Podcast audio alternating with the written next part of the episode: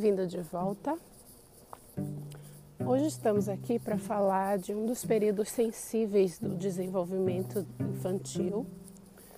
É, os períodos sensíveis são as fases em que a criança adquire uma nova habilidade significativa para ela, tanto do ponto de vista motor quanto a, a fala, enfim. E quando ela aprende alguma dessas habilidades, ela tende a ficar mais sensível no que se refere a conseguir dormir, conseguir ficar calma, tranquila.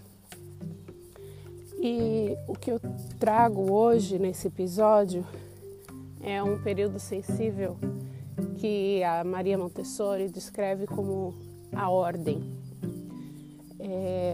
Pode parecer um pouco contraditório a gente pensar que crianças de 1 a 2 anos se importem com a ordem do ambiente, mas segundo a Maria Montessori, isso é relevante para que a criança se mantenha calma e equilibrada.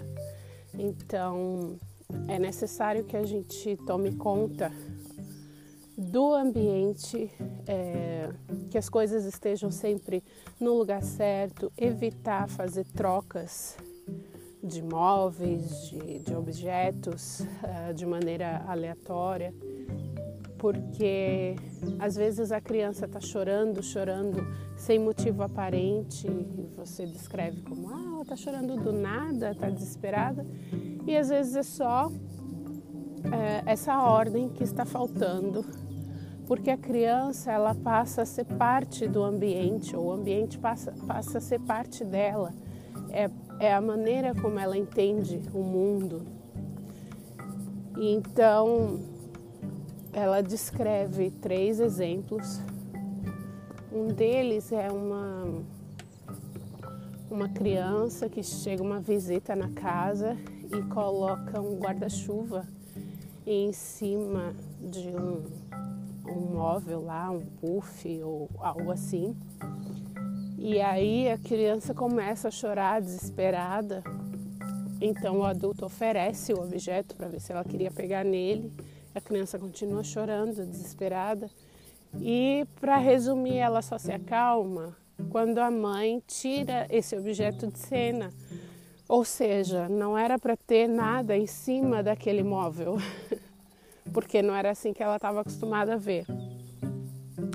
E aí tem um outro que ela descreve, que é de uma criança que a mãe foi contar uma história e ela coloca as almofadas no chão e então a criança fica incomodadíssima com isso e só se acalma quando as almofadas saem do chão.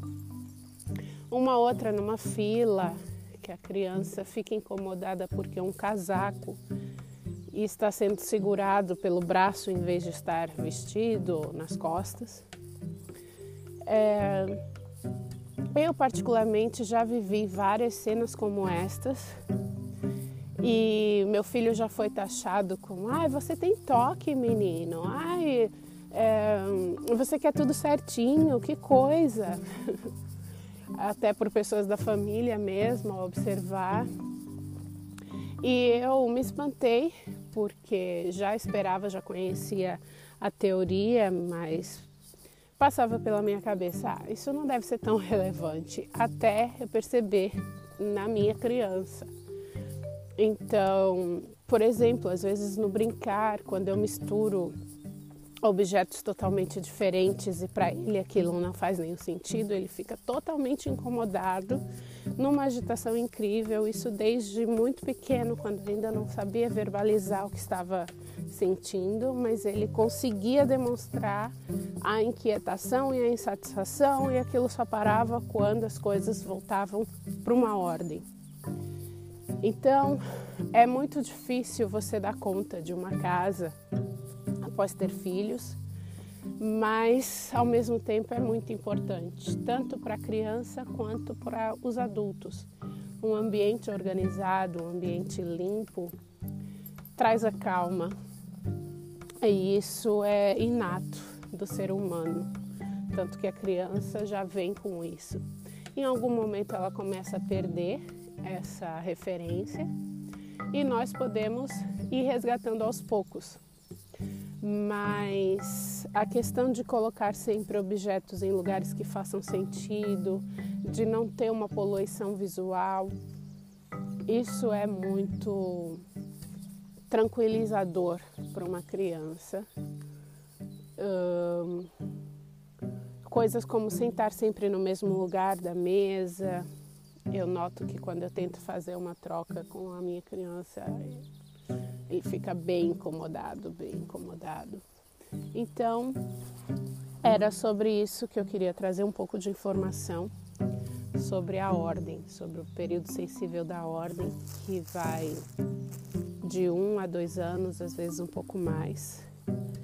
E acho que tendo essa informação a gente pode lidar melhor e não ficar julgando que a criança está chorando por nada, porque sempre existe um motivo importante para ela. A gente é que precisa aprender a lidar. Um abraço, obrigada por ouvir e até a próxima.